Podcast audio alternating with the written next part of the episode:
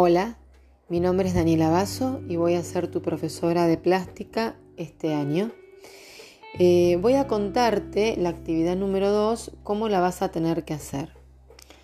Eh, vas a tener que realizar dos trabajos usando distintas técnicas. Eh, en esas composiciones, una va a tener que ser figurativa, donde la imagen que hagas tiene que reconocerse fácilmente.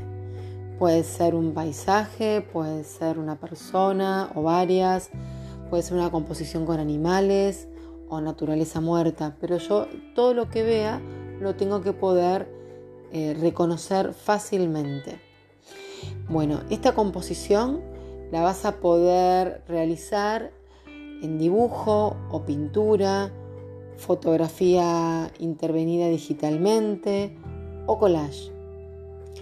Luego vas a tener que hacer otra composición eh, utilizando como recurso expresivo las líneas, los puntos, formas geométricas como círculos, cuadrados, triángulos, aquellas que aprendiste en el colegio y luego formas orgánicas, eh, que pueden ser aquellas eh, formas que nos recuerdan a manchas, como para que te hagas una idea.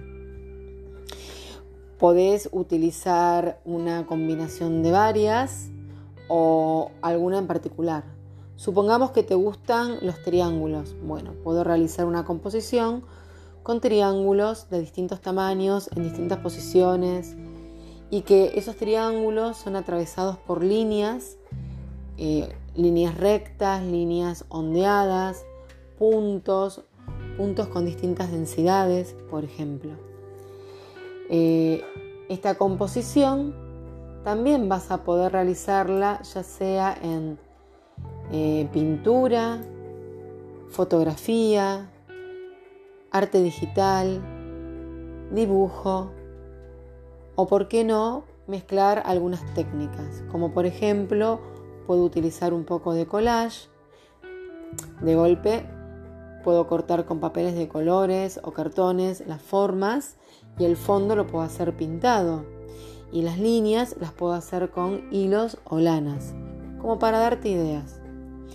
Estos dos trabajos deben estar bien terminados, prolijos y que luego vas a eh, fotografiar eh, de manera, utilizando tu celular de manera eh, paralela para que no se genere una perspectiva.